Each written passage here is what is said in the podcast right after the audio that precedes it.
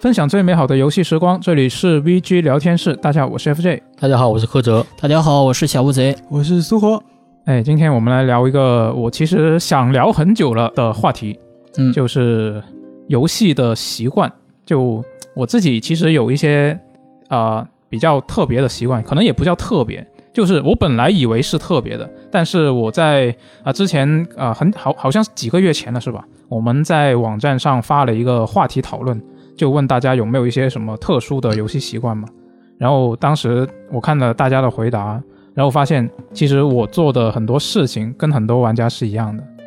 就比如说啊、我一定要把呃那些什么游戏里面的啊、支线全部都清完，我才去推主线之类的，或者是把什么问号清完了这些，其实有很多人其实跟我一样的。是，就我觉得这个我们可以聊一聊，肯定每个玩家都会有一些自己呃自己坚持的一个游戏方式吧，我觉得应该算是。嗯，这与其说是习惯的话，某种程度上都可以说是强迫症了。对，那除此之外呢？我发现看了大家的评论之后，我发现有一些就是我自己都没意识到它是一个习惯的一些东西，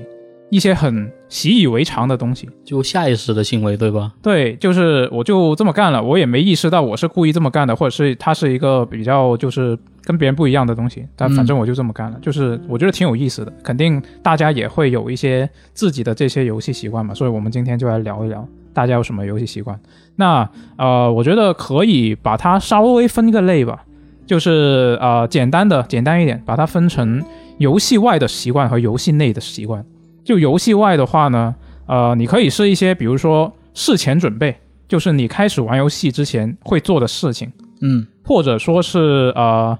呃一些，我觉得就是比如说你计划你玩游戏的时候要多久休息一下，这种我觉得也算是一个习惯，就这种也可以，这种就是算是游戏外的。嗯，然后呢，游戏内的就很多了，就是我们平常说的那些啊、比如说你可以是一种有无玩方式的一种倾向啊，或者说是你的你在操作上有一些癖好，比如说啊、我知道我知道玩那些呃啊即时战略的玩家，他可能会有一种习惯，就是你会一直做一些没有实际作用的操作，你是不是在含沙射影啊？你是不是在说我这么个 RTS 玩家？啊，这这有什么好含沙射影的？我觉得很多很多就是厉害的 RTS 玩家都会这么干，呃，对，这就个是它是你一你说的保这持个确保实持是对手的。感的一个方式嘛。对他们很多职业选手在开局的时候都会就是说经常做出一些无效操作嘛，然后心机里面就经常会发对疯现，狂点点点对点，点。但是可以保持他的手感。啊，原来如此。那这种我觉得它就是一个啊、呃操作上的一个习惯，然嗯后还有一些设置上、游戏设置上的习惯，其实也是的。就我觉得这些就可以算是游戏内的习惯。嗯，那我我们现在就直接来直接来分享一下就好了啊、我们先说游戏外的习惯吧。就我自己也有一些，但是我感觉好像我自己想的时候，好像没想出特别多的一自己的一些游戏外的习惯。我马上能想到的一个点是，我会在啊、开始玩游戏之前，我就会提前规划好我玩游戏前后的一些啊，比如说我要涉及到吃饭啊、啊休息啊这样的一些时间，我会提前规划好。就规划一下时间，对吧？对，比如说我、呃今天周末，那我起床，然后洗漱好之后已经十点了，那十点钟我可能玩个两小时左右就到十二点了，那十二点我觉得就是一个差不多该吃饭的时间了，那我嗯就会在正式开始玩游戏之前先想好。我中午究竟要吃什么？我是点外卖来自己做饭呢，还是出去吃呢？就先想好我要做什么操作，然后到时候我玩游戏结束之后，这两小时结束之后，我就啊、可以直接去做这件事情，而不用再考虑什么了。对，就是比如说你可能自己做饭，可能要花时间更长一点。对点外卖，你可以在玩的时候下单，对，十二点正好它送到。哎，确实，对，这对啊我觉得是挺有意思的一个事情。是，我觉得这就是我的一个习惯。你们呢？你们在游戏外有什么习惯可以分享一下？呃，我的习惯可能，嗯，应该是很多人都会做的，比如说是是吗调整一下你的打游戏的灯光环境。啊，灯对光哦，就像我以前就一直有一种理念，就是我打游戏得是一个全黑的环境，就是特别是在晚上的时候，我会把窗帘拉上，然后灯也关上，然后就只有电脑屏幕在亮着。啊哦，哦这是你以前的习惯。对，因为我觉得就是这有一种沉浸感，相当于对我对眼对眼嗯嗯前嗯只有一个屏幕，我的世界就是游戏里的世界。就其有种他代入没那感么很多强其对他的元素会抢占你的这个嗯注意力。是而且还有另一个有可能的考虑，就比较省电，哦哦因，为你打游戏的时候肯定只专注于游戏本身，然后你也不会再去弄其他的东西，那把灯关上也省电嘛。嗯，但我其实后面发现，就是这么做其实对眼睛不太好，对，确实有点伤眼睛。对，比较伤眼睛。然后就我用这个习惯大概一段时间，可能一两年吧。那段时间我其实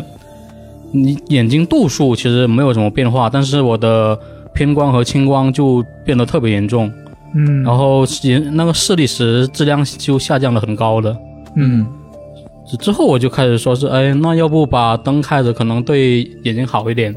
而且就是其实开着，我发现开着灯其实也不是特别影响我，就是投入游戏里面，因为真的开始打的话，你就不会管这些东西了。哦嗯，对，全身心投入进去的话，其实也就不不在乎那个外部环境如何了。嗯，哎，但是我我习惯有光之后，然后我就不习惯没有光的了。屏幕上放一个挂灯之后，之后我再到那个没有光的环境里打游戏的时候，我感我会感觉这个环境好暗。哎，说起说起那种挂灯，其实我没用过啊，那种挂灯有效果吗？我感觉它会不会就导致我的屏幕反光什么的呀？呃，看你调整的角度吧。哦，就把它调到一个呃不会反光的一个角度。对，这个屏幕挂灯这点，因为我也在用嘛，当时也参考过很多的选购那种视频之类的。嗯嗯，它其实这种挂灯，它是相当于它光路是特殊的，嗯就它虽然是在屏幕正顶上有个灯，但它那个光其实是相当于垂直于屏幕的，基本上对屏幕没有什么影响，哦而且那挺好的会就是让你周围更更亮堂一点。嗯然后除了就是像现在我就开着灯，然后如果像现在出租屋，它其实那个本身的房间那灯不是特别亮嘛，嗯我就额外购买了一个那个屏幕挂灯，然后之后还会可能参考一些那种装修视频，就是呃有的那种那种 RGB 灯，它会跟着那个游戏画面内容就变化颜色那种。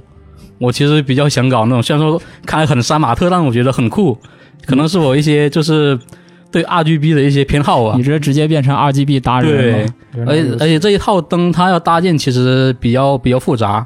然后它有不同的，就你不同预算有不同的实验方法。嗯那我还在考虑，就是如果我要弄的话要怎么做。嗯哦，那是除了调整灯光呢，你还有没有什么其他的一些啊、游戏外的一些习惯？嗯，有时候可能会提前准备一下，就是饮料或哦，者就是呃让那些就是能喝的东西在自己能够得着的地方。你会在嗯打游戏的时候吃、吃东西吗？偶尔会，但一般就是就是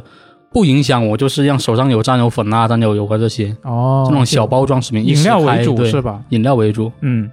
我记我记得柯泽很早以前还写过一篇文章，打游戏的时候你应该吃什么？你还记不记得那篇文 章？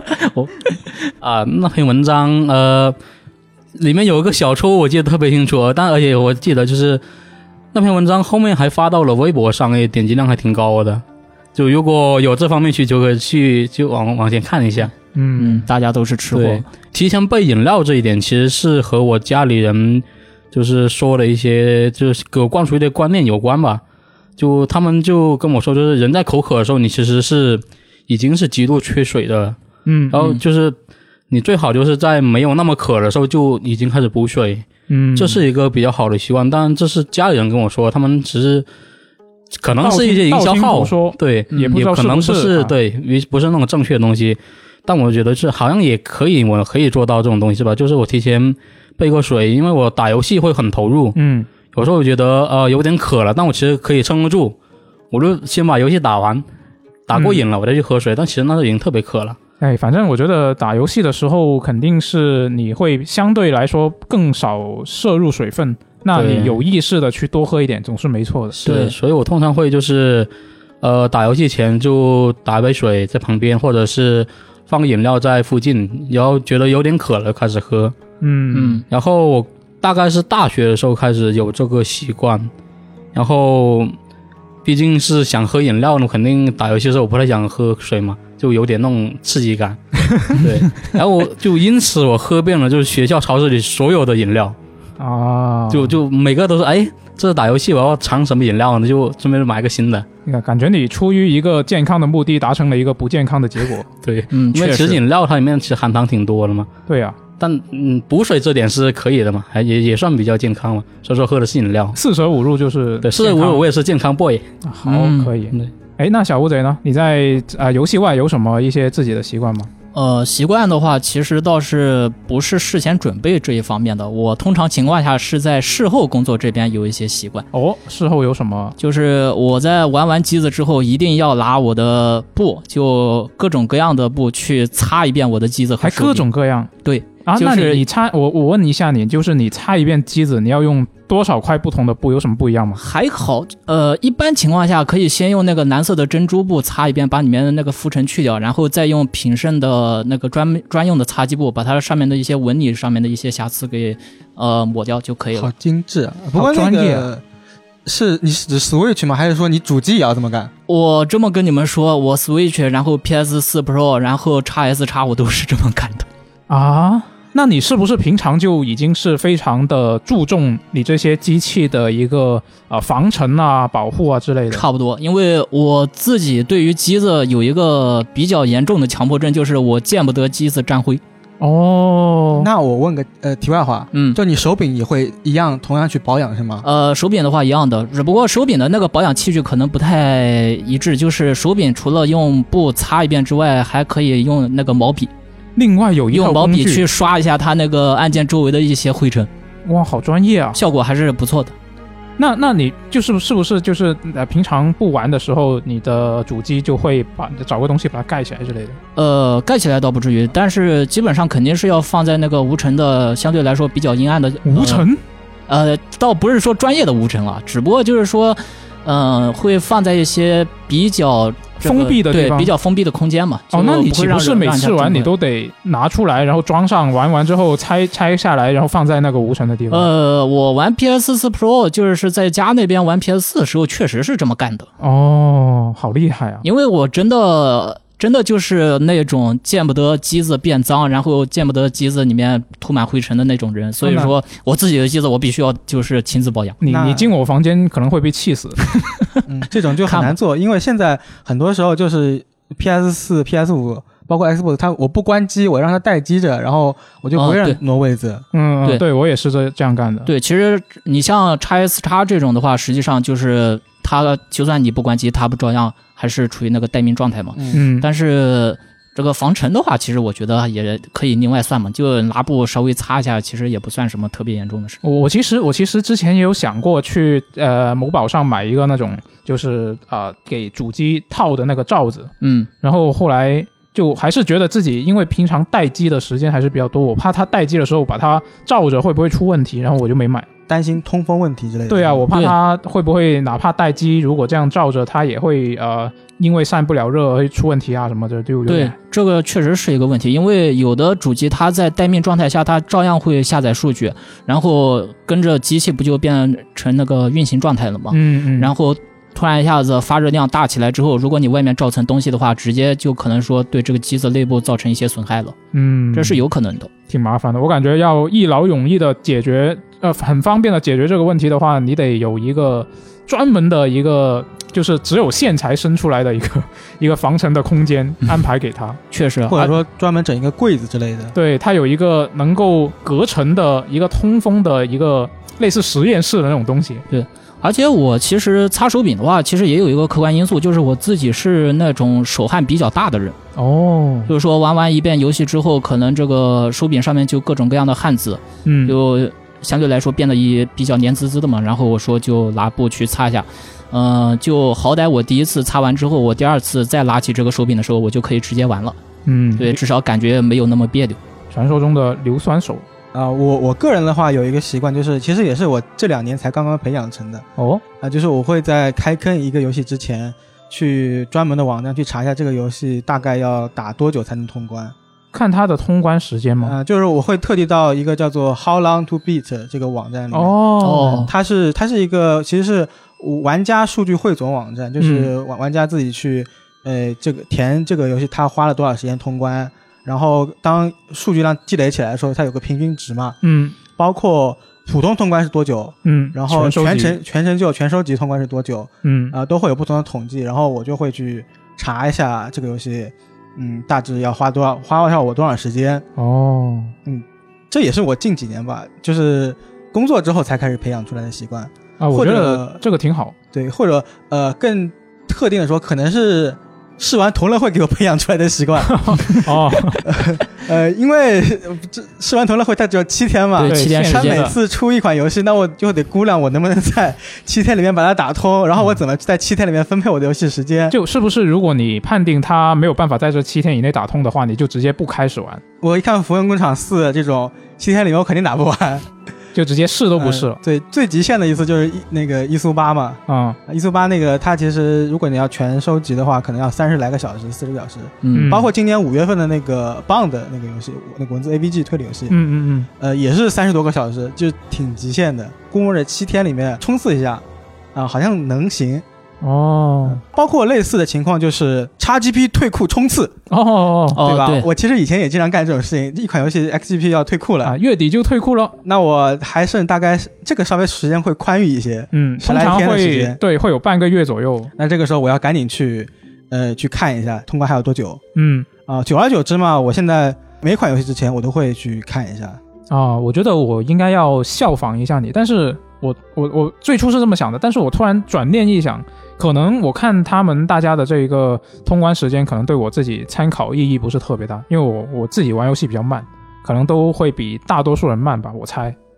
就，但是我觉得也可以试一下。嗯，就大致心里有一个底嘛，它大概会花多少时间？当个借鉴也是可以的。嗯你就把你就把它全收集的时间当做你普通通关的时间，嗯，啊，说不定就有个保底的时间，然后大致判断一下自己有没有足够的时间来开坑这款游戏。嗯，可以。那除了这个之外呢，你还有其他的一些场外的、游戏外的一些啊、习惯吗？呃，还有一个其实也是更具体的说，应该是通关游戏后的习惯吧，就是通关后嗯我，现在如果我通关了一款游戏，我嗯接下来一天我会空出一天我不打游戏，哦，完全不打游戏。对我会给一这款游戏一些尊重啊，嗯，哦我要花一天时间我来回味一下这款游戏带来的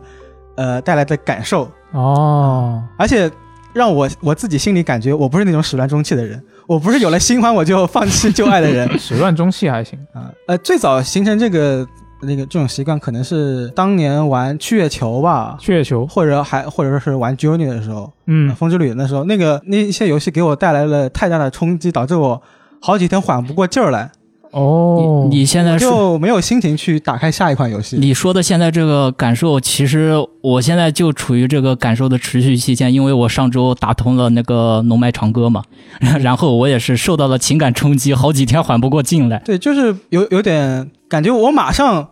去投入到下一款游戏当中，我我有点对不起我之前的情绪，对，这么严重嗯啊、哦当然现在这个稍微好了一些，因为现在我其实是游戏是乱玩的，以前我是可能呃专注投注到一款游先戏上，打完一个再打另一个。，对，但是现在因为我同时可能有六七个游戏，甚至十个游戏在随时切换着，嗯，所以这就也不会隔太久，嗯，但嗯肯定会通关一款游戏之后，我会隔一段时间。给自己一个呃，相当于过渡期吧，嗯，隔五分钟。隔隔五隔五分钟太过可分了还行。呃，那听树活说完，我这里再补一个吧。这个情况可能只有我有，哦，或者什说么是就很少会发现，就是如果你要在就 PC 上就电脑上打游戏的话，我可能就是一定会把手柄插上，我会不会用键盘来打游戏啊，？那这个应该很常见吧？呃，我也是，我我也是。这样啊，吗我是除了射击游戏以外，我都会尽量用手柄我是除了射击和 RTS 这两类的话，啊，对对对没办法对用手机，RTS 没办法用手柄啊，一般就是，对它也不啊很支难持。嗯我那我可能就是除了就 RTS 我是不怎么玩，就是就射击游戏不管什么游戏，我全部都用手柄来玩。哦，这可能和我一些嗯就是个人的使用经验有关。像是我大概是小学四五年级的时候，嗯嗯那时候我是暑假回老家嘛，然后就父母不在身边，然后老家亲戚又比较惯着我，就是我说哎我要去打游戏，他们就说哎这台电脑这几天都不用，你就疯狂玩吧。然后我就连续打了三天的《真三国无双四》，嗯，嗯，用键盘打的，因为它键盘它移动不是得那个 WADS 那里啊手指放对的是哪嘛？那手那时候是弯曲的，嗯，我连对打三天，就是相当于说你除了吃饭、睡觉、上厕所、上学时间都在电脑前面。嗯呃，到第三天晚上的时候，我就记得就是吃晚饭，然后我下楼去吃饭，就是手已经开始抖了。这啊，对啊这么严重，对，就是因为可能是小嘛，而且是我也很就是之前没有就是那么长持续时间就在电脑上打对游对戏，一直僵着那种一状直态。这样子就发现就手在抖，碗端不起来。哦，然后对我记得特别清楚，那天晚上煮了豆腐，我筷子就是夹不起来，因为手一直在抖，哦，就严重到这种程度。然后其实当时就有考虑过，就是呃。因为这种还是挺丢脸嘛，就亲戚可能会说啊，你看这孩子玩游戏都 都玩疯了，就玩到手手手都抖，都夹不起豆腐了。就我其实当时觉得很丢脸的，我就觉得如果就是我不用键盘玩，我就用那种像比如说像街机那种摇杆会不会好一点？因为它那个移动不是一直像一个圆球，然后嗯嗯那种摇杆嘛，嗯，会不会好一点？然后那时候我就说，是如果以后有机会，我一定要用那个那个手柄来打游戏嘛。但是因为那时候家里管的比较严，所以我也嗯没有什么机会，就是说是啊，我要打游戏，我要用手柄，然后直到大特概地买一个专门的外设，对，我就觉得就可能比较浪费嘛，键盘也不是不能用。然后直到到了高中，我开始玩那个《鬼泣 DNC》，我是在电脑上玩的。它的那个键位设置其实很奇怪，就相当于说你整个键盘上面一半它都是在使用状态的，它都是有用的。嗯，如果你要在打的比较爽快的话，你就得疯狂就是找键盘，哎，这个键，哎，我要我要魔人化，我要按 V V 在哪，就很麻烦。哦，啊，甚至它的那个鼠标就是鼠标滚轮往上滚、往下滚，按下去它都是有对应的操作的。对，我觉得就它那个哎键位设计的那么死，然后我我就网上听说是如果你用手柄打会比较好嘛，它是不是那种就硬移植，然后就键位没有优化过？对，可能可能是这样，因为我后面没有玩过主机版，然后当时玩 PC 就是觉得就键位就是相当于全部乱设的，嗯，然后当时我就觉得这游戏这键盘我用键盘我玩不了，我可能得要个手柄。嗯，然后我就跟我爸说了这件事，他说是呃，你现在压力那么大，然后每天每周每周嘛，嗯，只有半天能回家，然后只有这半天能玩电子游戏。那如果你打这个游戏一定得用这个那个手柄的话，我可以给你买一个。啊，这么好的，对如果是我爸的话，他就会说你现在压力这么大，就不要玩游戏 了。你爸真开对，因明。为我爸他其实是老师嘛，他觉得就是学生就是该学的学，该玩的时候就玩嘛，啊可能就比这方面比较好一点。嗯，挺好啊，的。当时其实我对手柄也没有什么研究，然后我爸他其实也对游戏不懂，就嗯在淘宝上找了一家卖那个二手 PS 三手柄的店，因为那时候嗯感觉就 PS 三手柄就可能比较划算，可能二三十块钱一个。哦，然后其实而且它毕竟是 PS 手柄嘛，可能通用性好一点，就去买了一个，然后发现就是插上电脑以后它没有没有办法正常识别，嗯因为它得能得下对应的驱动，下完驱动还得下一个映射软件，然后那嗯软件要是英文的，就我完全那时候完全看不懂，最后就变成就是那个手柄就是纯摆设了，哦，就后有来有也个没手用柄上。，对，也没有用上。然后直到上了大学就自己开始买主机，那主机肯定标配手柄嘛，嗯嗯，然后后面也买了 Xbox，Xbox 也有标配手柄，然后就发现就我身边都有手柄了，就算在 PC 上玩游戏我也用手柄。嗯，然后就玩着玩着就发现，就是我一直都是在用手柄了，就大学期间嗯都在用手柄打。哦，然后来到 VG 这边上班嘛，因为有的游戏它其实是在 PC 上的，对，嗯，它可能就是甚至它可能是那种 EA 嘛，就是那种抢先试玩的，嗯它没有还没做那种那个手柄对手适柄的配，适配对，只能用键盘玩。嗯我记得当时就碰到一款游戏，它只有键盘了，我就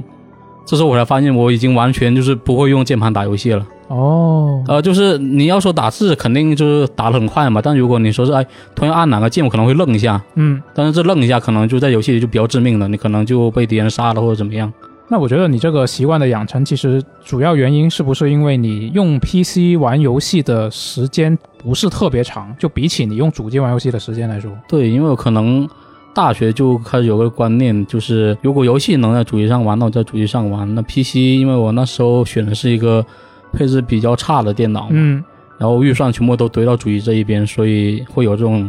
逐渐变成这种习惯。对，这所以我觉得就是，如果像我这种就玩 PC 游戏比较长时间的人，就完全不会有这种情况。嗯就我现在哪怕是上班的时候，我在操作网页，比如说我在刷今天有什么新闻的时候，嗯，我的手的姿势一定是玩射击游戏的姿势，哦我的左手一定是放在 WASD 上面，哦就已经然后习惯对了是吧对，对已经习惯了。嗯，那可能这确实是和游戏就经验有关，但我觉得就是可能国内大家就是玩家肯定都是，如果是你是多平台，可能 PC 主机都有，应该也不会像我这么严重，就是完全就是用键盘键鼠打不了游戏的，嗯，确我觉得实，应该是会比较特殊一点。嗯嗯，我觉得这个是还是看吧，因为我自己就是玩那个星期二的时候，就经常需要去记一些快捷指令嘛。嗯就如比如说我如果要是选人族的话，我必须要记得点两次 B 是造边营，然后点 V 先点 V 再点 F 是造那个重工厂，对，然后先点 V 再点 S 是建是造那个飞机场，然后我就必须要把它它那里面所有的各种指令记住，然后我还要会切屏，我还要会编队，然后我还要去指挥同种单位进行，就是把它那个呃，就相当于前进攻击的这样一个特殊的指令，嗯，所以加在一起的话，就比较的呃，怎么说呢？一局打下来，某种程度上来而言，确实是比较耗费精力的。对相比之言，相比之下，我觉得用手柄玩游戏可能要舒服得多。嗯，但是如果 RTS 这种，它毕竟是操作太多了，手柄它要硬适啊，不如说你一些精细操作可能做不来。嗯，这对种确实是可能是得用那个键鼠。对，其实各有长短。嗯，啊，我觉得除如果是从数量上来说，可能游戏外的习惯应该会比游戏内的习惯要少很多，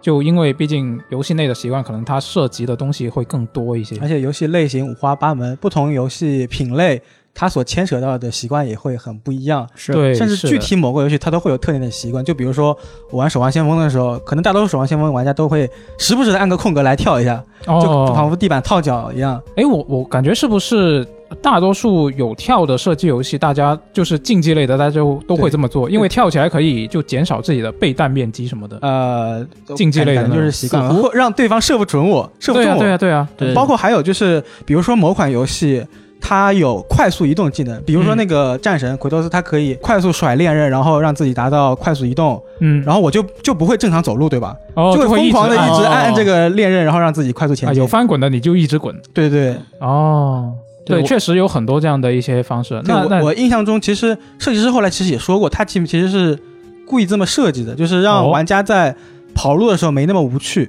哦，有一些可以操作的事对情。对对，哦，原来如此。对，那很多情况下都这样。就我自己玩《守望先锋》的时候，也是选了七六之后，直接就点 shift 往前冲，或者说选了黑影之后，我直接开个信标，直接就冲着信标那个方向滚过去了。就就是开局，然后重生的时候，第一件事不是按前进，是按 shift。对， 就无脑冲锋。嗯，那那接下来我们可以来聊一下，就是游戏内的这些习惯了。我先说一个吧，就我自己呃比较喜欢玩潜行游戏嘛。然后呢，我有一个习惯就是，我只要被发现，我就要重来。就我觉得这个呃程度上说，我这个应该是一个挺严重的事情，就已经是一个我觉得可能算是强迫症的一个程度了。就是我如果不这么干的话，我会很难受，我会忍不住就这么干。就比如说我以前最初玩的潜行游戏是从啊、呃《刺客信条二》开始的，然后嗯同时期的还有《细胞分裂五》。就当时玩这些潜行游戏的时候，好像啊都是育碧的。那当时玩这些游戏的时候，就是它都是一个啊、呃潜行游戏嘛，然后比较注重这方面。那我当时就会啊、呃每到被敌人发现，我就要重新打。我可能是呃，如果他是有这种呃那种那种叫什么来着？检查点，对，检查点。如果它可以直接恢复到上一个检查点的，我就用这个检查点功能恢复过去。啊，我也有类似的情况，就是玩神海的时候，嗯，神海其实它也有潜行战斗，你可以潜行战斗，你也可以跟跟别人刚枪，对吧？。对对对，但我大多数的时候能潜行我就潜行啊、哦，但是一开始的时候我是坚持全程潜行杀人的，后来我就我就摆 烂了，万一触发情报了。嗯，那我也不管了，找到地方躲起来，然后等警那个警戒过去之后，我继续潜行。啊，触发警报是吧？嗯，对，触发警报之后，嗯，哦，就我我当时是因为这个，我我在想，我其实以最初我想到这一点，自己有这个习惯的时候，我已经不记得为什么自己会这么干了。然后我回忆了一下，好像就应该是因为当时《细胞分裂五》的影响。那《细胞分裂五》它是一个做得比较电影化的一个作品嘛。那其实它整个故事你玩下来，它是一个复仇故事。就山姆他一开始以为自己的女儿死了，但实际上没有死。然后呢，他就要去啊，你这些坏人就害我，就白白悲伤那么多年，跟我的女儿分开那么多年。然后他就去找罪魁祸首嘛。然后也涉及到一些啊、什么国家的危机之类的东西。然后他全程的这个电影化的这种感觉，就让我觉得我不能让他在呃行动的时候出现任何的失误。就是给自己加戏。嗯对，呃，我觉得是的，有代入就是感相当于是一个给自己加戏的一个东西。就我觉得它不能是一个什么潜行到一半被人发现了什么的，然后就啊、呃被突突突，然后就开始突突突，然后打得很混乱这种，我接受不了。我希望它是一个就像真的拍电影一很样，优雅的那种感觉。对，很优雅的，非常呃，你可以有一些危机，但是必须是用很优雅的方式，或者是从容不迫的对去应对的些这种。方式去把它整个事情解决。嗯，你那刚所以就养成了这个习惯。嗯你刚开始提这个习惯的时候，我以为是你受了那个一些 UP 主的影响，因为你以前在电台里面也提到过嘛，你嗯很喜欢看纯黑的那种迅猛式打法。啊，对对对，其实他这就有这方面的这种感觉，对吧？嗯是，对这个可能啊，你这么一说，可能也有也有关系，就是我觉得两两方面都有吧。嗯就是一方面我会希望它是一个呃这样像电影一样的一个形式，然后刚好我自己比较爱看的那些 UP 主的打法，它其实就是这种形式，嗯，那我就忍不住要去做。那我可能没有办法像他最后剪辑出来的那个效果，然后一一口气就以这个形式去把它打通，那我就啊、被发现了，做或者做的不好，我就去重来。嗯就可能有很多其实是相当于是我要把这个游戏给背板了。啊，这种有点类似，就是在游戏中给自己加个挑战嘛。对，嗯其实类似的习惯我也有嘛，就是战棋游游戏里面不要让自己死人，嗯，就一局战棋游戏里面如果死了，那就重新读档重来。哦，这种最早其实不应该称为习惯，应该就是游戏默认就是这样子的。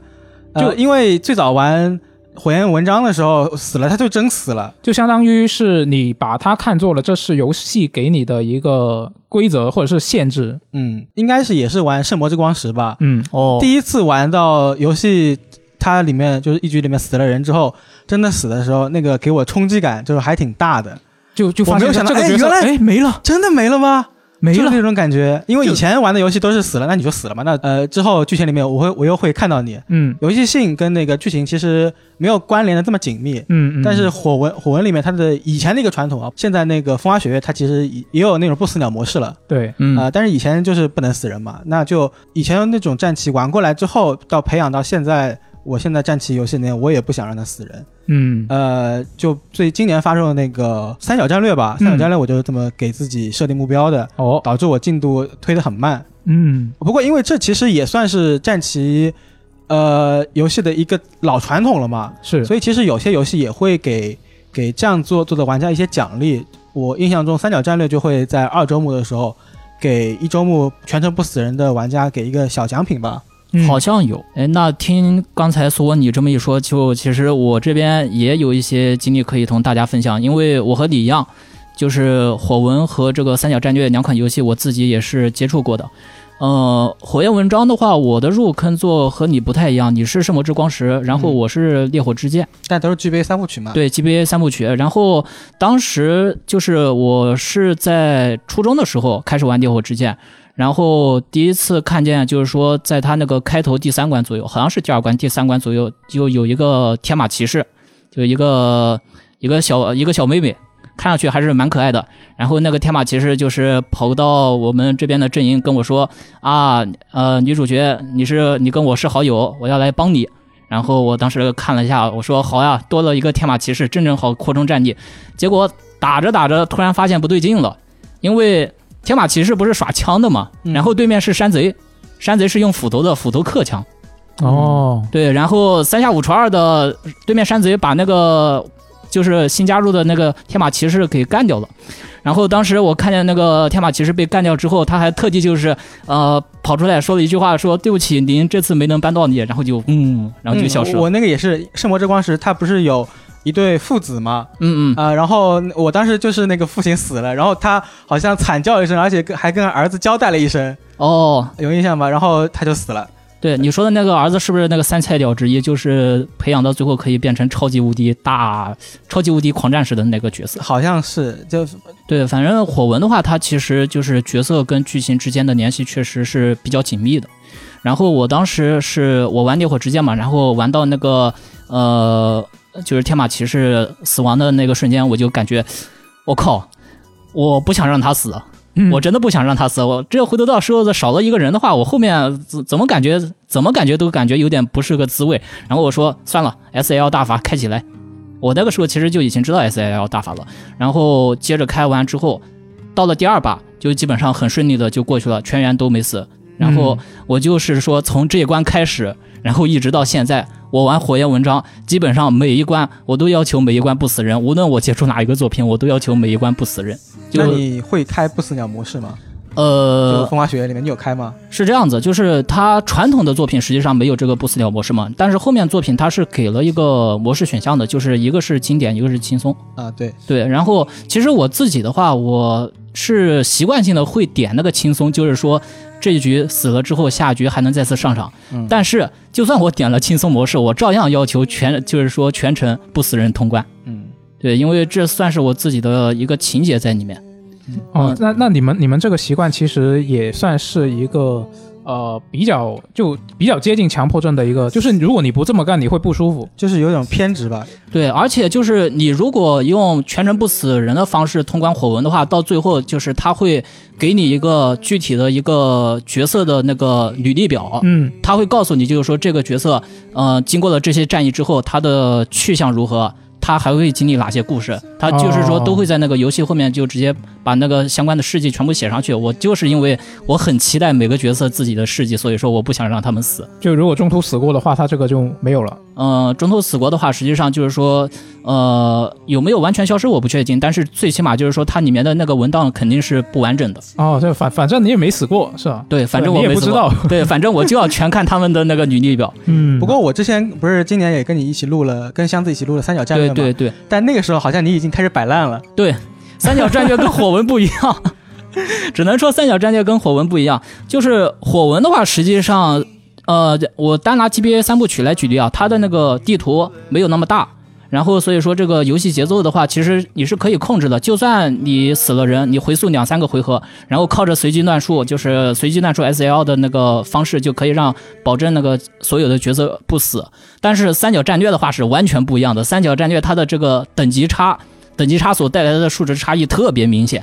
就是说我一个五级的一个五级的角色对战一个六级的敌人，很有可能直接就被揍得鼻青脸肿了。然后我当时在玩三角战略的时候，就是经常会出现，呃，我们我方低等级，然后对方高等级，嗯可能有这么一种情况在吧。然后在某些情况下，就是说如果我的一个角色被对方团团围住的话，我没办法救他。哦，我靠 SL 也救不了他，因为就算我 SL 了，他本身就是被团团围住了，再挨个两三下，他照样会死。就是你你如果要把这个解决的话，你只能重新把这一关重新打，是吧？，对，但是说实话，三角战略你重新打一关确实有点煎熬。我记得成你成本很高。后来最后一关好像还是用敢死队的战术，对，最后一关我实际上是看他那个呃通关要求上面就有那么一些门窍嘛，所以我说寻思着看能不能用这个硬碰硬的方式解决，结果没想到最后真的可以。啊，其实也可以说得通了，就是自己给自己加戏，渲染一种很悲壮的气氛。对，一个一个向上冲锋，然后为了达成最终的目的，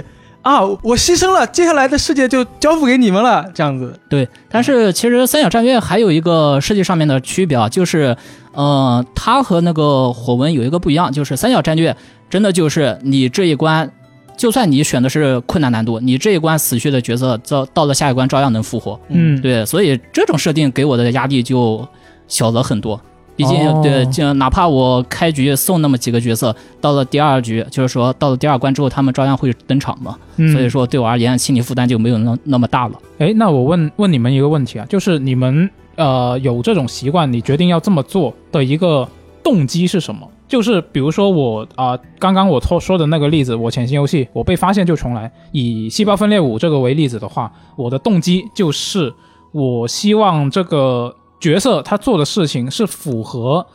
我想象中的他在这个作品里面应该有的样子。那我的动机是这个。那你们，比如说你们要在呃战棋游戏里面保证每个人都不死，那这个是跟我这个动机是类似的，还是说只是因为你觉得啊、呃如果有人死了，你就看不到他的后续的一个发展，它相当于是你觉得这样做的话，会让你没有办法完整体验完整个游戏的内容。对你们来说，你们这么做的一个动机是什么？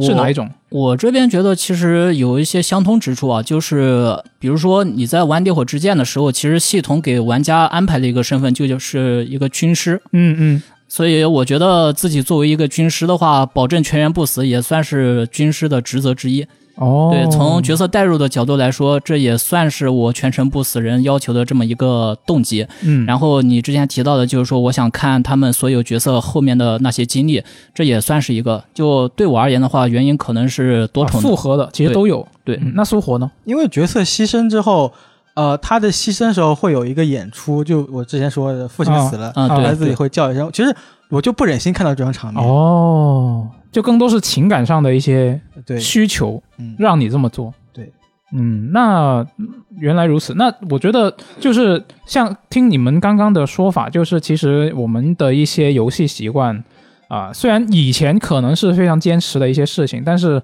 后面可能也会有一些开始变化的一个趋势，是吧？就会有一些变化。其实我我我想说的另外一个我自己玩游戏的一个特点也是这样的，就是我以前会是呃玩 JRPG 的时候，我嗯会跟所有的 NPC 我都要对话，而且是对话三次以上。啊、就是对话三次以上，你是指过一个阶段之后再回去跟他对话？不是吗同一个地方、同一个地点、同一个人对话三次以上，因为他会第二句话，因为他有哦一些我是、知道我第二理句解话跟第一句不一样嘛。我我当时玩的是空轨嘛，空轨是空轨三部曲是我玩的第一个 JRPG 嗯啊。哦如果如果说《仙剑》这种以 JRPG 为模仿目标做的，他也 RPG 算 RPG，对，如果对这种不算 JRPG 的话，那我玩的第一个就是啊空轨。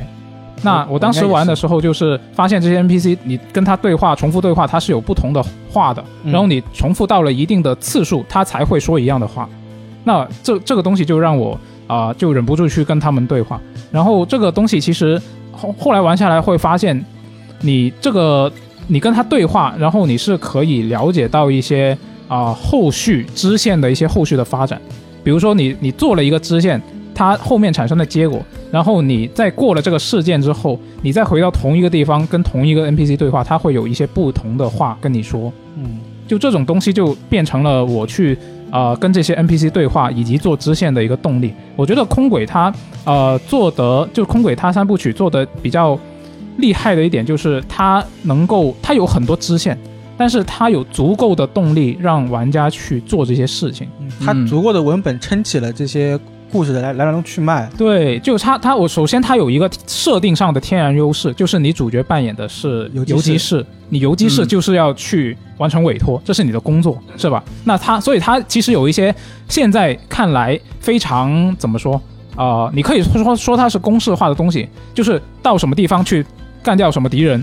多少个这种？对，但对他来说，它是一个非常完美的设定上的天然的优势。你这是就是你的工作啊，是吧？你去消灭多少个那种魔兽，是吧？那这是其中一点，我觉得，但是我觉得更重要的是，它游戏里面的 NPC 的互动跟支线任务的互相影响，我觉得这个才是真正让我有动力去跟每一个 NPC 都要对话，以及我要把所有的支线啊，这里也涉及到我另外一个习惯，就是我要把所有的支线我都做完，就现阶段能做的支线我都做完，我才去推主线，这个也是我的另外一个习嗯惯。我我是通关之前全部做完就行了。当然，如果有些支线它是限时的，那我肯定啊，对呀、啊做，完。对啊，你不知道的呀。我当起码我当时玩的时候，你是不知道哪些支线它会不会在主线的某一个阶段它就失效了。嗯，对，对，所以我就会从那时候开始就养成了这样的习惯嘛。而且它有一些联系，其实它是跨作品的。就呃，当时比如说它 FC 里面的一个支线，你它故事里面那个支线，它有一个市长，然后那个市长的管家是那个《弑身之蛇》里面的一个怪盗假扮的。然后你在后来在续作里面，在某个村子里面的酒馆，你可以找到一个酗酒的 NPC。那如果你有兴趣想知道啊、当时那个被假扮的管家，那既然那个假啊、管家是被假扮的，那真正的管家去哪里了？那你如果有兴趣知道的话，你后来在续作里面，你通过继承前作的存档，如果你当时有做过那个支线，你就会在那个地方找到一个 NPC，然后你跟他对话，你就会知道他就是那个管家。就这种东西会让我非常有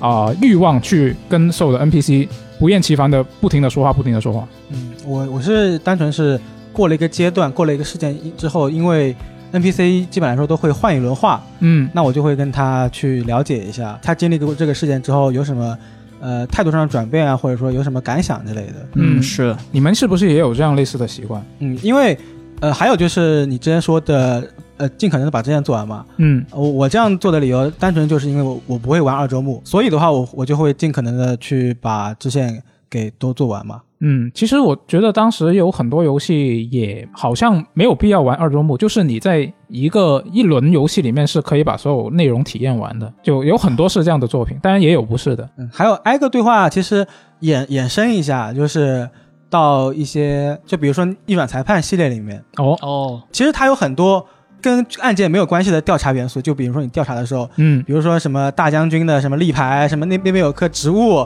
它其实你你可以跟他互动，但它其实不会给你什么关键线呃索，啊对的它就是对的呃陈步堂或者真宵他们对这个东西有什么看法，就就比如说真宵吐槽什么拉面有拉面的味，冰淇淋有冰淇淋的味，嗯这种看到一些东西进行吐槽的东西，那我肯定都每个都会互动一遍，嗯确保我没有漏过，然后我再推进到下一个环节里面去。嗯，包括类似的像《银河恶魔城》游戏，我、哦我会把这个地方的确保它没有可以互动的没有任何其他可以互动的东西了。对，再或走或者说是呃，我现在没有能力到达那个地方，嗯然后我再到下一个房间去。嗯啊，确实你这么一说的话，我也有这些类似的习惯。你这么一说的话，其实我也有，就是我自己玩那个逆转，然后包括立减，嗯，甚至还有巧周他另外做的那个幽灵轨迹，我这些其实我都玩过，而且我当时。呃，真的就是说，在一个场景里面，我非要把这个场景里面所有能点的地方，我都给它点了。嗯，对，就不点的话就浑身难受，因为我和苏活一样，就是说我打算去看到这个案子里面所有的细节，不管是相关的还是不相关的彩蛋什么的，我都要把它挖出来。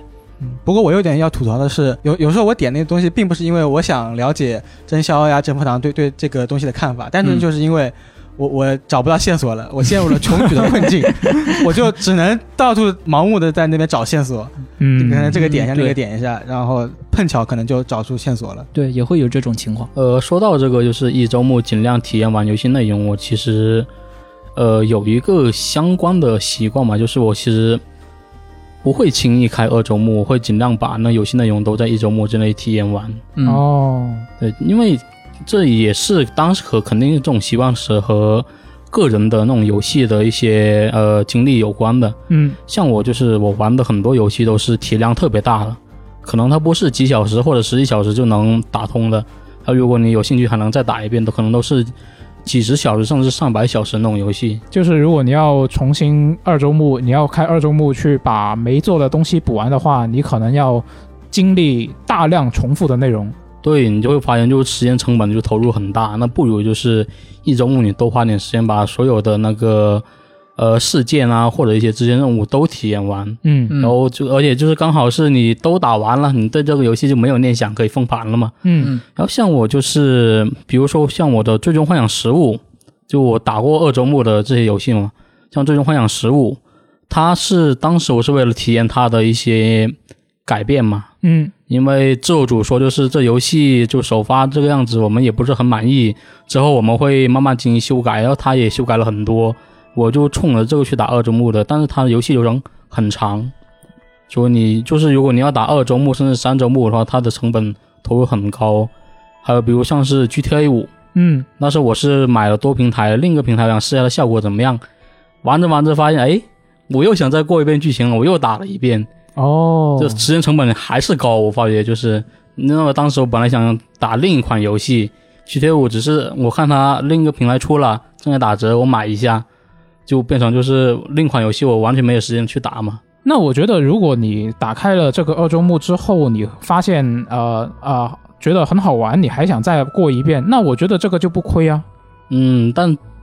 因为我特别喜欢都是那种体量大的游戏，嗯就如果有选择，我肯定不会再去开二周目的，还是会选择就一周目内全都体验完嘛。嗯而且就是在已经了解剧情和玩法的情况下，就是你再花可能同样的时间的去玩自己熟悉的内容，我就觉得就很不划算了。嗯，因为有的游戏它可能就二周目加，可能就稍微加点内容，但你可能在一周目的一些体验呢、你知道这这个二周目的东西，实际在游戏里面会怎么体现的。是如果就是不是特别吸引我，就不会再去开了。就如果有一些什么惊喜的部分，那你二周目的时候，其实你也已经提前知道了，对，就也没有当初的那种感觉了。嗯，嗯然后这个我觉得就是应该影响有好有坏吧。好的就是我不会再去轻易开二周目，就是省时间，我不会就是突然想来说，哎，这游戏我可能还漏了什么东西，那我二周末再打一遍吧，顺顺顺把这个内容体验一下。就是比较省时间嘛。那坏处就是，呃，可能我就得强迫自己去体验一些不喜欢的内容，比如说呃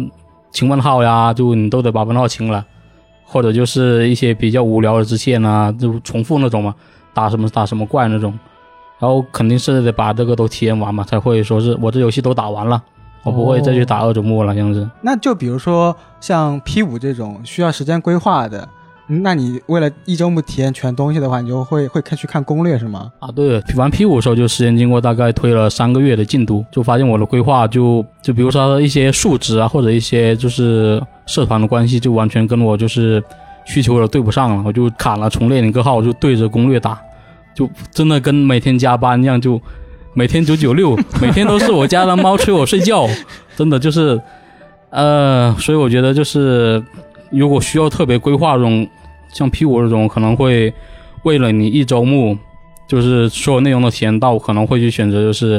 直接白本攻略书对着攻略书打，但确实没有什么太大乐趣嘛。嗯，那其实刚刚听下来，我们这些游戏习惯里面有固然有一些是从以前到现在还在一直坚持的东西，就比如说我自己玩潜行游戏，我现在应该也还是跟以前是一样的，但是也有一些好像是不是渐渐开始不那么坚持，或者对甚至就甚至是已经开始改变了。有一些改变，或者是观念有一些变化了。对啊，我就想，就像我刚刚说的那个跟所有 NPC 对话三次，我怀疑我现在，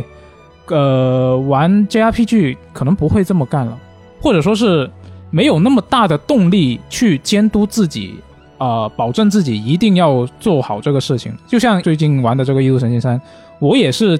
一开始也是尽可能这么做，但是后面其实也没有了。嗯，你们是不是也是有一些这样的例子，就是已经以前的习惯，现在不也开始一有一个改变，就不这么坚持了？我之前说的那个就是，呃，战棋游戏不死人，到了三角战略也变了样，因为我开始摆烂了，哦对，也算是一种变化。然后确实，另一个变化实际上是，呃，就相当于来自于喷射嘛，嗯对，就是斯普拉顿，我自己是从二代开始入坑的，然后就是关于这个斯普拉顿二，它一其实我一开始在学习就是它这个游戏操作流程的时候，我也有一点强迫症，我哦，的那个强迫症就是说，开了局之后，我必须要把自己家地上面的那块高台全部涂干净。哦， 哎啊哎，这就这个是不是是不是所有玩喷喷的新人都会有这样一个情况？因为我自己我在之前的那个喷三的试玩活动的时候，嗯我是第一次玩喷喷，嗯，然后我当时也是这样的，啊、对，其实很多人都会这么想，尤其是新手，他们就是觉得，呃，可能就是先涂地嘛，涂地先涂家，对啊先把家上面高台涂干净了，然后再往外面涂。如果就是家自己都涂不干净的话，就看上去怎么看都怎么觉得有些别扭，对啊，对，就有有那么一种感觉。实际上不单单是新手，就很多我自己不是有的时候我闲着没事儿我去看那个虚拟主播嘛，嗯，看管人嘛，然后他们 他们有的无论是大 V 还是小 V，他们实际上或多或少都有这个毛病。哦，这挺常见的，对，对，就最近我在看一些喷射的这个比赛，嗯，我我就看着我就感觉他们怎么忍住旁边有一块别人的墨 水，然后不去喷，然后去杀人的。 现在很多情况下都是这样的，因为呃，很多人就是他在喷墨的时候，下意识的就会有产生一种领地意识，哦，对，就是说我必须要把这个我周围的这些地块全部都涂上我的颜色，这样子的话，全部都是我的地盘，我才能够作战，就嗯可能会有下意识的这么一个一种想法，但是实际上就是我后面了解到的一些呃知识是说这个在《喷射战士》这款游戏里面，你实际上开局之后只知道涂鸦是一种非常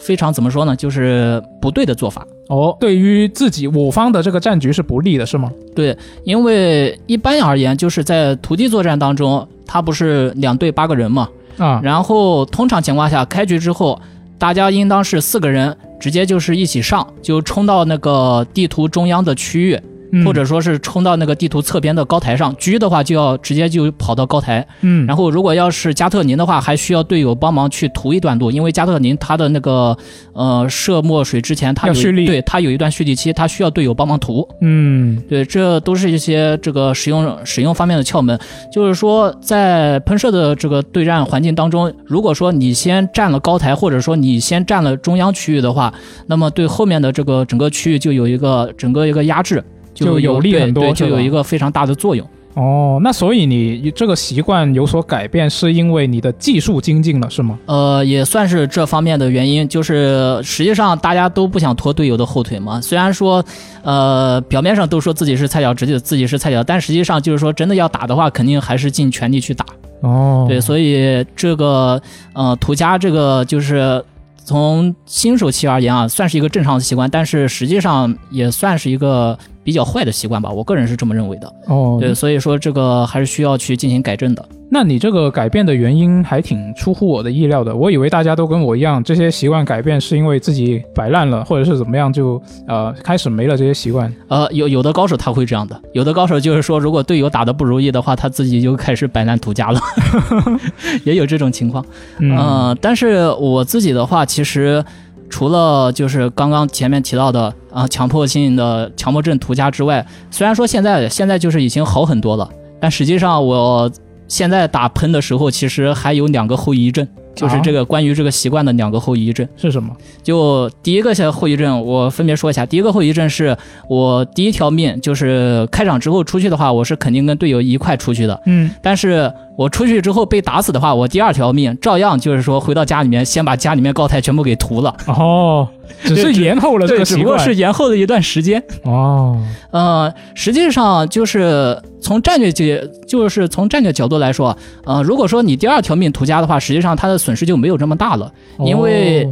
就是每一盘它那个喷射本身不是按照那个土地面积去算这个对胜负结果的吗？对，对，你在第二条命、第三条命的时候，你把这个自家的里面的一些该涂的东西，你全给涂，呃，你全都给涂了，那这算是比较正常的一种处理方式。嗯，然后另外一点呢，是因为我自己后面接触到了一把武器叫 NZAP 八九，嗯，然后玩过喷喷的人应该都知道，就是说这把武器相当的万金油。哦，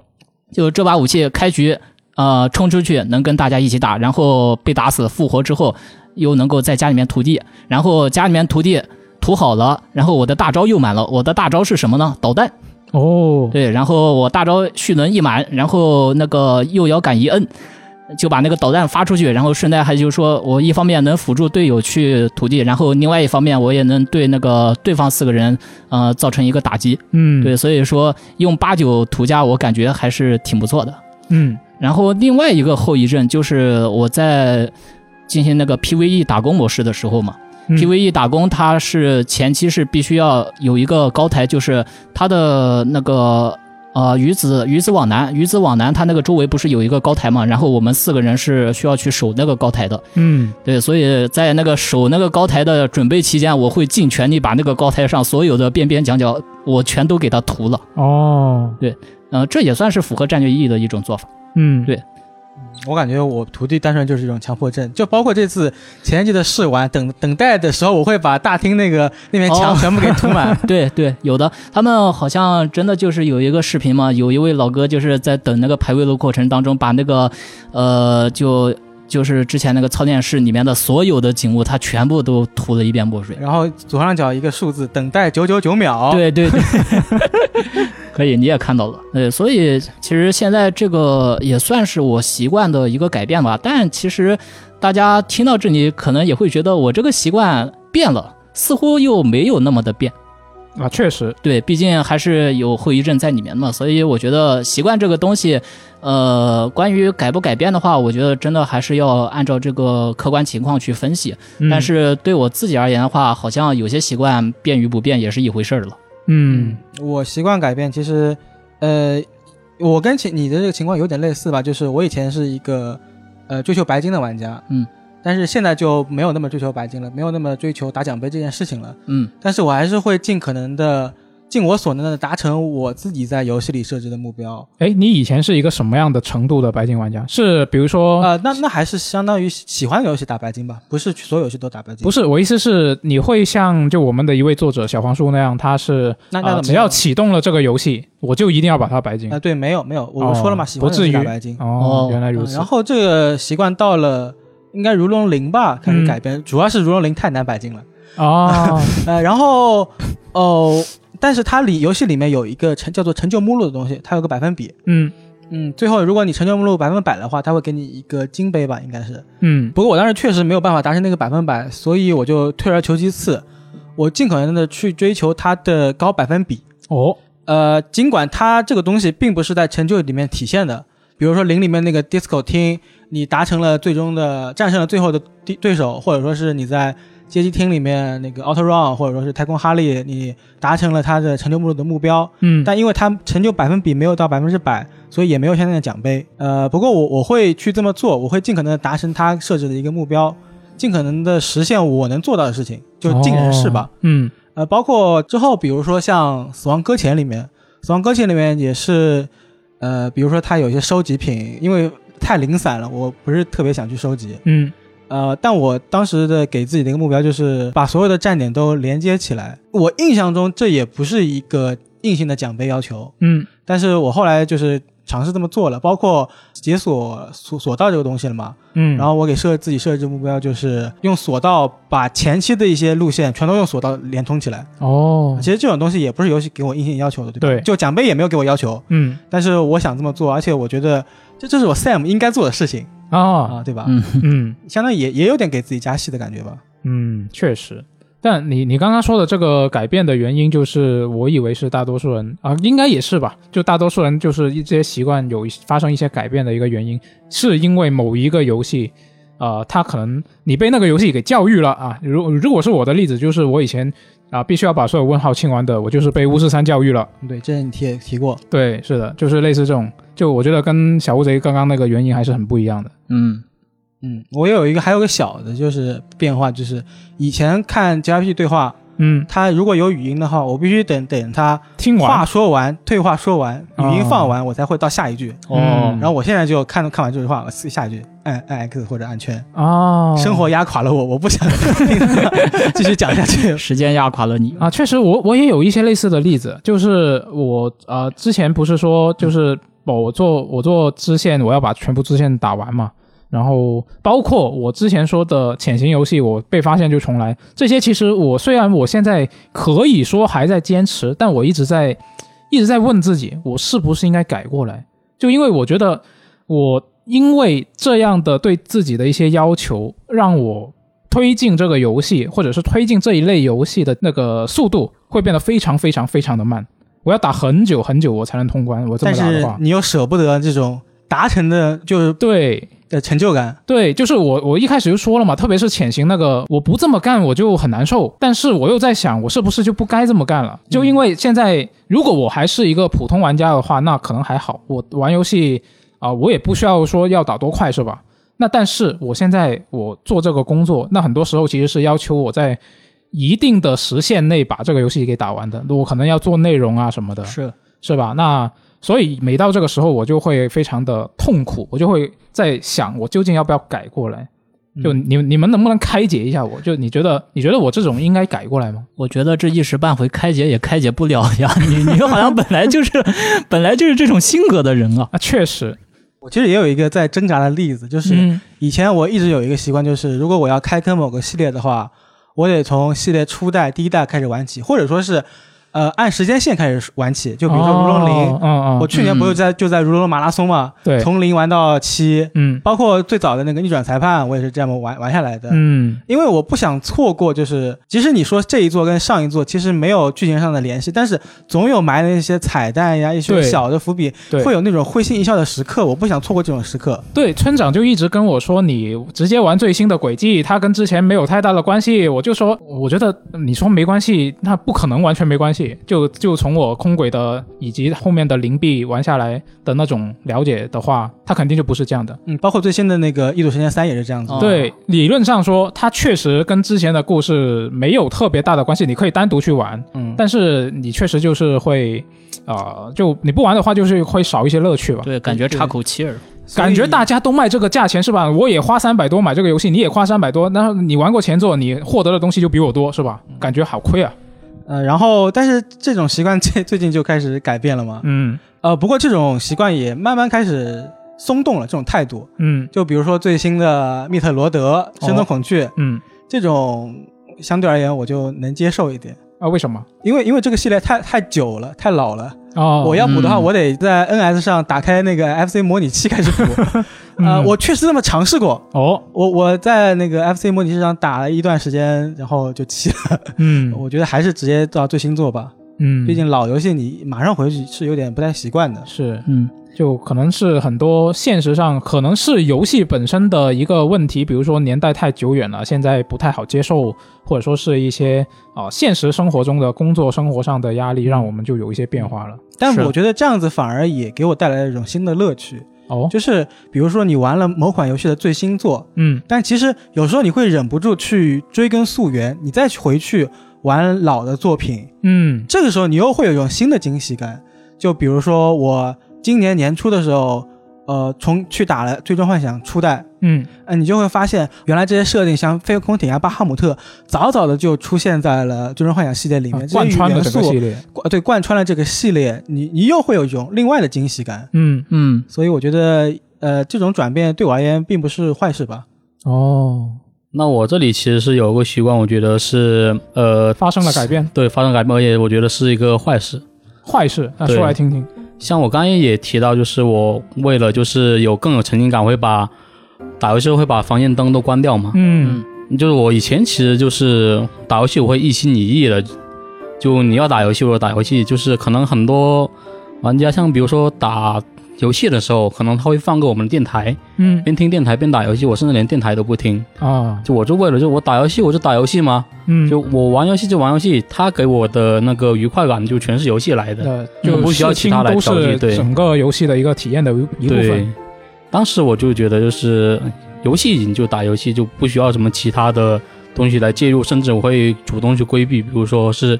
我知道待会可能要吃饭了，呃，可能就十几分钟，那我就不会去开一个游戏，因为哦，打着打着你兴致来了，突然去吃饭了，你的兴致嗯被打断了，嗯，对，是有这种感觉，但就后面就开始发生变化。哦，就最初其实是，而且特别是这个变化是来自外部影响的，不是游戏内部的。嗯，就是最初是在大概大三的时候，大三，对我有一个舍友是回家和他老妈去听了那个相声，相声，对，是花大价钱去那个德云社听郭德纲的相哦声。嗯，自那以后，他就特别喜欢郭德纲，就哦，每天就是下课就是回到宿舍就开始放郭德纲的好相家声伙。，公 放对，公放。主要是我们其实因为那时候在东北读书嘛，啊，那你其实就是相声啊之类的，就是大家其实对这个东西都挺感兴趣，就而且比是较对流对行，可以对说是，是对，所以他放其实我们也没什么见，我也觉得就是哎听听也挺好，嗯而且就其实对我打游戏应该没什么太大影响，啊，你当时我是这就么想的，一直在那个说相声的环境里面就打游戏，对。然后当时其实是在玩《刺客信条》嘛，嗯，在秦王号，我觉得就是哎，秦王号的时候听相声好像挺不错的，啊，就因为哦秦王哦号哦是一个比较相当于比较枯燥的一个枯工作，燥、比较机械的一个劳动。那我听了相声，那我有一点新的乐趣嘛，嗯嗯就那时候开始有一点松动，就我觉得就是呃，你打游戏的时候再听点东西好像也可以。哦，然后当时就是，其实我之前是不怎么听那个 VG 我们自己的电台的，当嗯时也是逐渐开始接触，就是说呃呃，除了相声，我可不可以听点其他的，不听点电台这样子。那你是不是你也公放跟他对抗？呃，倒也没有，就是 我会觉得就是自己听，因为我打游戏可能就是，呃，有时候它声音会比较大，我一般都是戴着耳机自己听的嘛。哦，然后就是之后因为疫情的缘故嘛，嗯就是得除了就是有一段时间是隔离在宿舍，有一段是就在家直接上网课啊，就不一样去学校了嘛。那时候就是网课这种东西，因为我是这种学生，就是呃平常都不学，然后到期末了就开始预习，然临后级抱佛脚，对，然后嗯飘着那个及格线过就可以的这种学生，就当然这是不好的习惯，就大家不要学嘛。就所以说平时上课，比如说网课，我就基本上不怎么听了，就在旁边就挂个游戏，比如说挂个《碧蓝幻想》，是在边上课边玩。嗯那当然这不好习惯啊。然后就因为网课嘛，当时是大家都刚刚开始用，还不太规范。后面规范号就就是只有老师开着那个屏幕和声音。哦，其他学生就除了要那个喊签到呀或者回答问题啊，都是闭麦的。嗯然后那我就可以，哎，我设备多呀，我有两台电脑、两个手机、一个平板，然后哇哦，对，那我就可以一个电脑放着它网课，另外我再玩点其他游戏，甚至是我挂个主机游戏都可以。嗯，那时候就开始变化了，我就说，哎，我可以边挂网课，挂一个玩个主游戏，旁边我再挂一个手游，就当时就已经有这种多线程的这种感觉了。嗯，厉害，然后到了就是疫情，呃，有有所缓解，然后我们需要回学校做那个毕设的时候，因为我当时课比较多，有一两门其实还得就是在那个毕设之前就赶紧上完嘛。当时就发现，就是我上了网课，那我必须得就是可能再挂一个手游或者开一个主机游戏，在这听着老师的课。那我觉得可能这段时间稍微有点亏，当然这是坏学生心理啊，坏学生心理。嗯，所以就是大概就从那时候开始，我就是从一个我打游戏必须得全身专注进游戏里面，嗯变成就是我一个多线程，我可能像个监控老大一样，就开了多个屏幕样子的。哦，就现在你打游戏就是这个样子了，这个对状态了但我觉得这其实是不是一个好习惯的啊，？确实，对，因为是有时候你可能开个视频，开个手游，过了这一边，你可能那时候在游戏在过剧情，我可对能啊漏了一些什么关键台词或者一些指引。对啊，我我要是这么玩的话，我肯定我打完之后我不知道这个游戏的故事在讲什么。呃，虽然说就是没有影响那么大，那确实就是有时候，呃，因为就是其他地方需要我去亲自操作，嗯，然后主机游戏这边我可能就没有顾得上，啊，可能剧情会有一点点断层，就可能对整个游戏理解影响不大，但那个期间的发生什么我就不知道了。 哦，那我建议就你工作需要玩的游戏千万不要这么 干。啊，这工作需要呢，当然不会这么干，但确实就是我觉得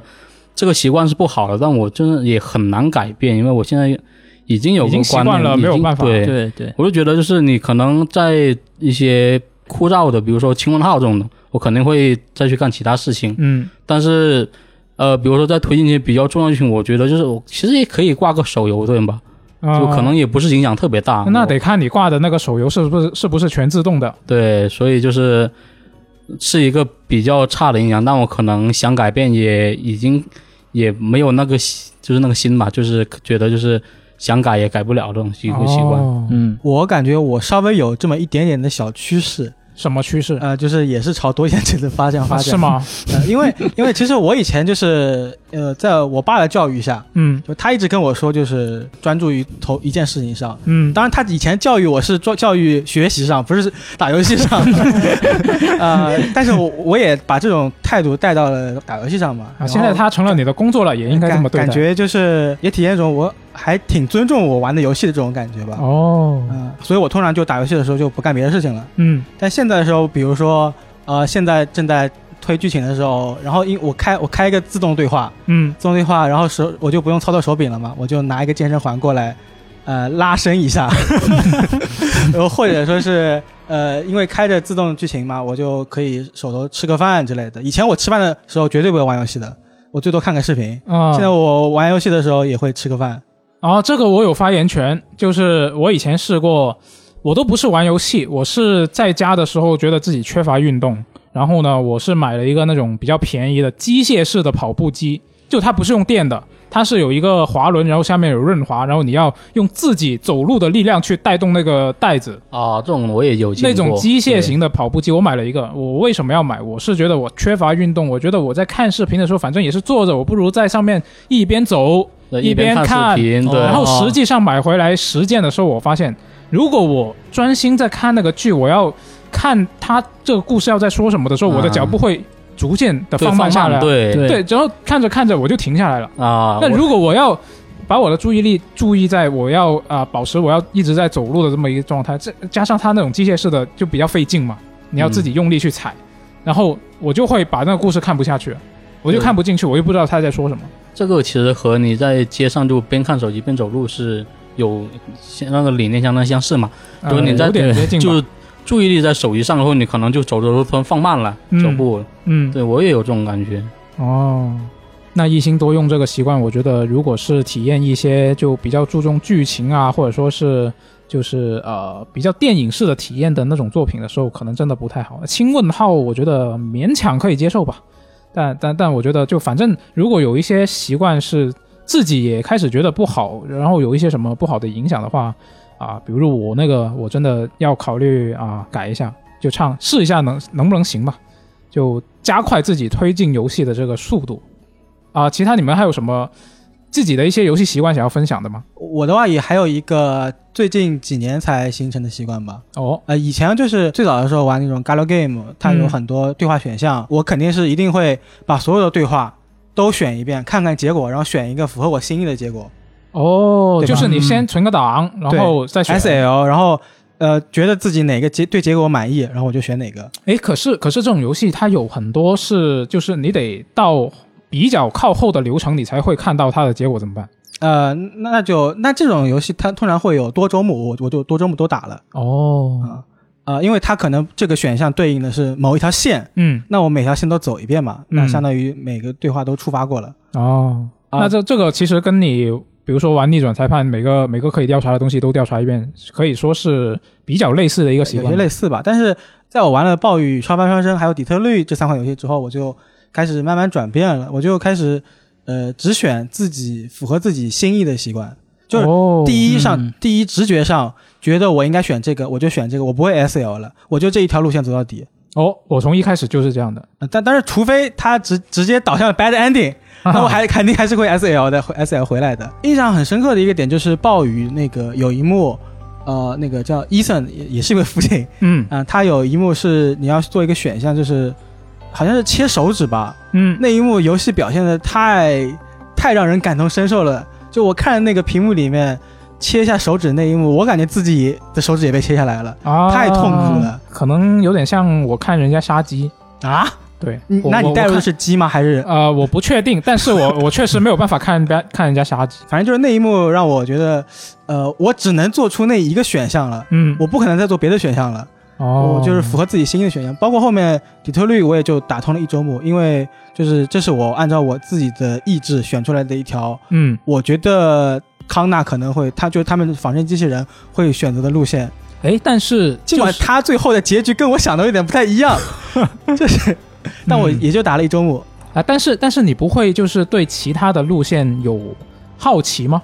就是我我刚刚也说，其实我也是就是在游戏里面我会做这个角色，我觉得他该做的事情，嗯，就符合我心意的一些选择吧。但是如果是这种剧情选择类的游戏，像最近我玩的那个《日落黄昏时》，嗯，我会忍不住想，如果我选其他的路线，它会有怎么样的事态发展？我会好奇，所以我就会去试。你不会吗？我觉得这可能是一种代入的转变。啊以，前我我的是一个上帝视角，我想看的是这个故事，我想看的每每条线是怎么发展下去的。嗯，但我现在可能更加去带入角色本身去了，哦，就是我会，我想看这个角色在我认知的观念里面，就是我觉得他会基于怎样的逻辑形式而做出的一串的选择，最后会引发怎样的后果。就是以前你是想看它发生了什么事，我想看现在所有的故是事你就是他对，啊、啊，原来如此。不过我还是再补充一句吧，毕竟，呃，我以前玩的那种 Galo Game 跟底特律这种还是肯定不太一样的。嗯，呃，玩 Galo Game，那我可能想的是尽可能多的去攻略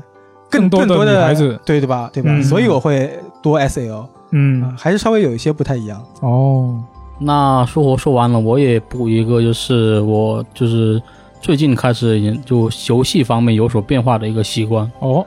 呃，就可能大家就是可能比较熟悉我知道我是一个就是因为有玩家就戳玻璃的嘛，嗯，像比如说什么邦多利啊、就阿 K 啊、屁股肉啊、戳盘子啊，我其实都有在玩。但是以前我其实玩只只在我就是适合我的难度，比如说就我刚刚好能打这个难度，嗯，那我就只会打这个难度的歌以及这个歌难度以下的曲子适合你是指你能 full combo，还是你能把它完成？完成，哦，嗯就完成就可以那种。因为我一直是这个习惯，所以我其实玩了那么多年音游，我其实水平进步不大。嗯，嗯，就是相当于就是呃，你要说你这个游戏你玩是不是？然后你打的水平怎么样？一般，但我其实玩了很长时间，但水平就一直进步不前。哦，那现在现在开始你是变得更加的呃，开始对自己有有所锻炼吗？还是怎么样？，对，因为我就觉得，你看这个音游这个类型，你接触了那么多年，嗯，但你水平还是比很一般，会有一种挫败感。哦，所以你这这个改变是因为这个原因吗？对，就是你想嘛，就是你别人跟别人讨论说你在打音游，嗯，你打了多少年？可能打了有三四年，哇，那你一定很厉害吧？对，，那你一定很厉害吧？对，就很容易就陷入这种，哎，我也打了三四年，为什么我那么菜？就这么一种自我怀疑中。啊，所以就最近我其实开始就是就迈出舒适圈嘛，嗯，就是我可能就是一首曲子比较难的曲，我可能就打到一半就打不了了，甚至就是读谱都读不了，嗯但我还是会打，因为就是如果你音游嗯打一打下来，你就是呃怎么说呢？你一个音游高难度的音游打，你发现就是打一半打不了，其实你会有一种自我怀疑，就说哎为什么我会这么菜？嗯会有这种想法的，但我会觉得就是为了提高自己水平，就这点难度我可以去克服的，相当于是一种变化吧。就是以前都是打就是记舒适圈的，可是轻松打过的那种音乐，现在开始挑战更高难度的，我觉得是一个很好的变化。嗯就对自己开始有了新的追求对，有一些变化吧。啊。但是但是你这个变化，我有点好奇，就是你难道不是应该先把低难度的你那个能完成的，先把它打出 full combo，再去打那些高难度的吗？呃，因为我其实有另外一个，就是他玩音游比较好的朋友跟我说，就是啊，你如果音游的水平想要更进一步，嗯，就不要去追求 full combo 什么什么的，哦反而是要追求就是直接去打高难度了，哦，是这样吗？去适应它的那些就是键位那个谱面的设置啊，还有一些它的那流速之类的，这样你的水平进步才会更快。他是这么跟我说的。就好我自己也稍微玩过一点点音游，我感觉玩嗯音游，这只是我的理解，我不知道对不对啊。我感觉它是其实是一个熟能生巧，然后背板，实际上它是一个背板的过程，对，就是因为它可的以说背板，谱，它的谱是固定的嘛，嗯，每一个地方每每一个时间点它出现的那个键应该是一样的吧？我不确定，是可能会有随机哦的有音随游，机谱，但对大多数就是戳玻璃的那种音游，就移动端的都是固定的。对，大多数应该是固定的。我想，那我觉得这个难道不是，比如说我想把这首歌练好，那我就一直的狂打同一个难度的同一首歌，然后直到我把它 full combo 为止。呃，也可能这种练法也有，但就是高难度歌它谱面设置还有一些就是在难的时候你处理的手法会不同。如果你嗯之前完全不理解这个手法要怎么弄的话，其实你这首歌还是打不来的。哦，原来如此。嗯，我其实也有，就是我以前玩打枪游戏，就完完全不练枪的，嗯，我就上手直接进游戏玩啊，就匹配。然后现在就开始去呃去练枪房，嗯，去适应不同的枪械，去尝试提高那个命中率、暴击率这样子，哦包括还会去看一些那个主播。以前其实大学的时候经常会看主播直播，但是后来就很少看这些直播了，因为我想，我既然我都能玩到了，为什么我还要花时间去看这些直播呢？嗯，但现在我发现，确实你看直播能提高一些我对游戏的理解呀、啊之类的，所以又重新去看了。哦就感觉要提升自己的话，还是得找一些方法，哦哦，原来迈如出一此些自己的舒适区，或者说去额外去付出一些时间来呃提高自己。啊，你说到这个，我突然想起来，我以前小学、初中玩 CS 的时候，玩 CS 的时候，当时我是完全跟你反过来，你是一开始是不不练枪，然后直接去对战嘛，然后我是完全反过来，我就是啊、我是光练不对战，为啥？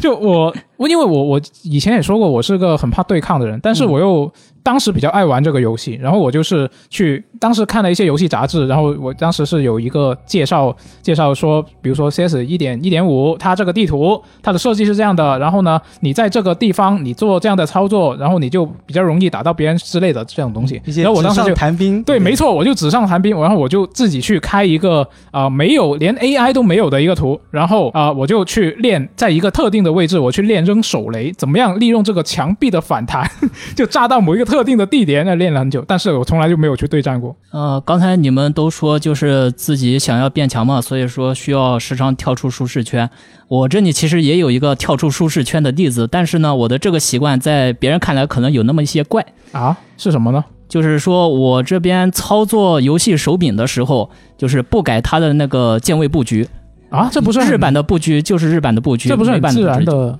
哦，那你就是来回跳出舒适圈，这个游戏是呃这个舒对适圈，那个游戏是那个舒适啊圈。呃，对，差不多是这样，因为日版的那个布局本身不是说这个确认键在左边，取消键在啊下边嘛，是美版是反过来的，但是我这边真的就是呃，我拿到日版手柄就开始用日版的布局，拿到美版手柄就开始用美版的布局。哦，对对，就当中呃，基本上不会自己再去另外设置调东西，因为我自己最一开始本身是比较习惯那个港日版布局的嘛，但是我那一次在大学的时候收了一台 PSV 一千，然后那台 PSV 一千好巧不巧的是一台美版机，哦，所以说它的那个系统界面。它的那个确认键本身是插件嘛，对，对，所以，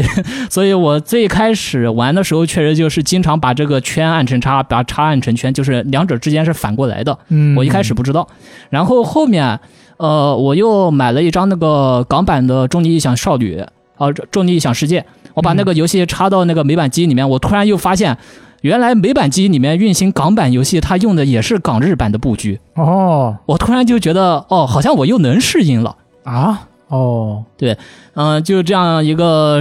就相当于这个来回适应的过程当中嘛。就虽然说那台 PSV 是美版机，但是对我的那个操作没有太大的影响。但是现在是有了这个，我一方面在玩 Switch，然后另外一方面在玩 Xbox，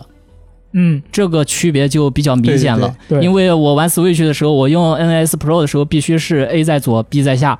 然后玩 Xbox 的时候，它是 A B 键反过来，X Y 键反过来。对啊，所以说我就必须要时常跳出自己的舒适圈了。啊，不过我跟你不太一样，就是呃，有些键位它必须是这个键位我才能习惯。哦，呃，就比如说插键，就或者说哎 Switch 上应该啊是我知道那个了 B 键必须是一定要跳，是跳，必须是跳。哦，然后 A 键或者圈键，呃，要么是闪避，要么是确定。当然，现在也开始有点松动了、嗯 x 键也可以作为那个确认键。嗯哎嗯，对呃，但是 X 键你必须是跳，如果不是跳的话，我也很不习惯。对，也算像是秋雨的话，它就是必须 R 一键是攻击键，嗯如果攻击键是方块或者三角的话，它就不不会适应，它一定要改。嗯我的话就可能会更习惯三角跟呃方块是攻击键，轻重攻击。嗯，改键嘛，改键这个实际上就是说看玩家个人的情况。总体而言的话，对我自己而言，就是说，我觉得用不同的按键方法，用不同的按键部位去处理不同的游戏，也算是这个对待游戏的一种乐趣之一。我马上要跳出我的舒适圈了。嗯，呃，九月九号喷射三，我要开始习惯摇杆射 击了，我要以啊设计习惯体感射击了。对对对，体感射击可以的。啊，那今天我们聊了很多我们玩游戏的一些习惯了，可能有一些呃各不相同的地方，但是也有一些是共通的。那其实我觉得这些习惯，呃，我觉得大部分它都有一个共通的点，就特别是我觉得比较神奇的一件事情是，我觉得我们每个人的性格其实都会多多少少有一些不同。就我们性格其实，特别是我跟苏活，我觉得我跟苏活的性格是差异比较大的。就跟我们相处下来这这这段时间，我觉得我跟苏活可能是性格上是两个极端，就是我会是一个比较喜欢事先准备好各种东西，然后呃就可能更喜欢计划的一个人。然后苏活是他比较注重行动力，他觉得就如果你不去先行动的话，这个事情可能就永远做不起来。那我觉得像我们两个性格差异这么大的人，其实说起游戏习惯也有很多很相似的东西，比如我们玩 JRPG，我们都要跟 NPC 对话很多次，这种，就我觉得这个事情还是挺神奇的。嗯是我本来以为你要说习惯是由性格形成的，因为性格不同会导致不同的习惯。对，我在一开始准备这期电台的时候，我是这么想的，但是现在我发现其实不是的。我觉得有很多东西其实可能是共通的，就是我们这些游戏习惯，它可能有一个很多共通的点，就是其实它反映了我们对一个游戏的重视。因为我们重视重视这个游戏，才会这么干啊！他柯泽那个习惯不算啊，他那个不现成的不算。那其实大部分我觉得都是因为我们很重视这个游戏，我们才会这么干。我很重视这个潜行游戏，所以我不能被敌人发现。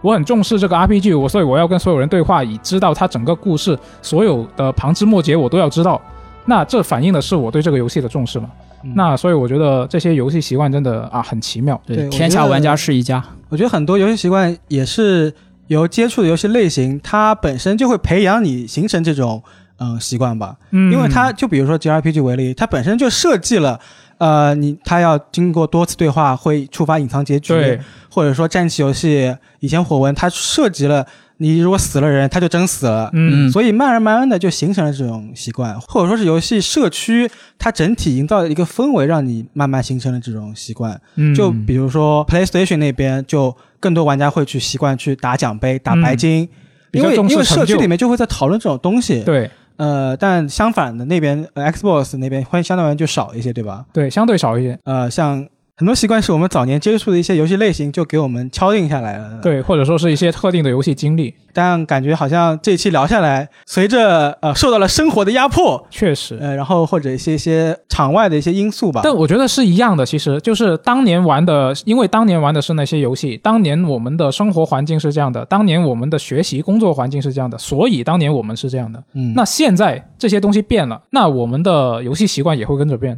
那啊现在想起来，好像是一个非常正常的事情。嗯对，嗯，那我觉得这期电台我们聊了这么多的话，嗯，就是游戏习惯与客观情况之间，我觉得真的是有一种相辅相成的关系，因为每个人他的游戏习惯是有可能随着时间环境而改变的。嗯嗯，但是换一个层面来说，我觉得大家有这些。或者相同或者不同的习惯都是一件好事，因为一方面这算是我们自己的一个游玩方面的个性一个喜好，是然后另外一方面呢，我们实际上也都是就是说是呃自己去保有这些习惯，但不会去打扰到其他人。那么我觉得这个实际上就算是我们玩家本身的这样的一种共通性吧。嗯，对，所以我觉得就算我们的习惯可能会有这这样那样的差别，但大家本来就是玩家嘛，本来就都是一家人，无所谓的。确实，那这一次我们游戏习惯聊了很多了，我相信大家应该也会有一些自己各自的一些游戏习惯，所以我觉得大家不妨在评论区就也分享一下自己有什么特别的。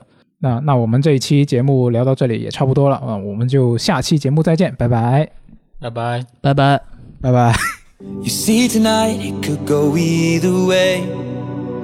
Hearts balanced on a razor blade. We are designed to love and break, then to rinse and repeat it all again. I get stuck when the world's too loud, and things don't look up when you're going down. I know your arms are reaching out from somewhere beyond the clouds.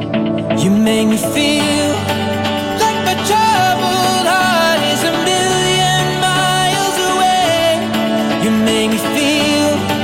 like I'm drunk on stars and we're dancing out into space, celestial.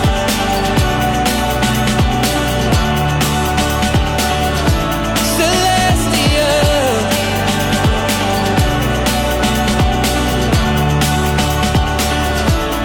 I see the light shining through the rain.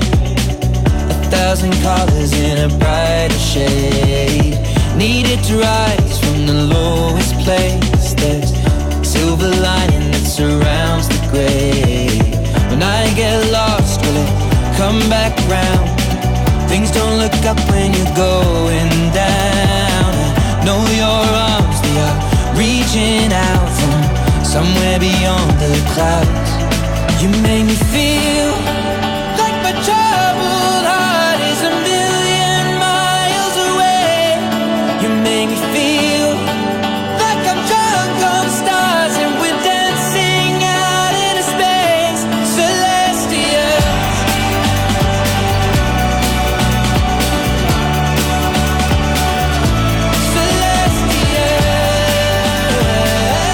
Celestial.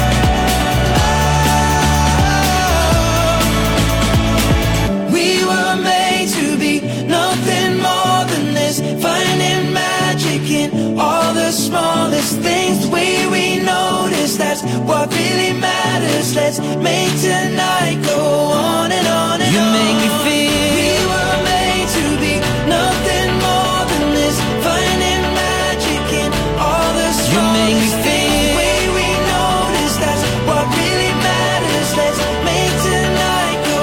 on and on and you on. You make me feel like my troubled heart is a million miles away. You make me feel.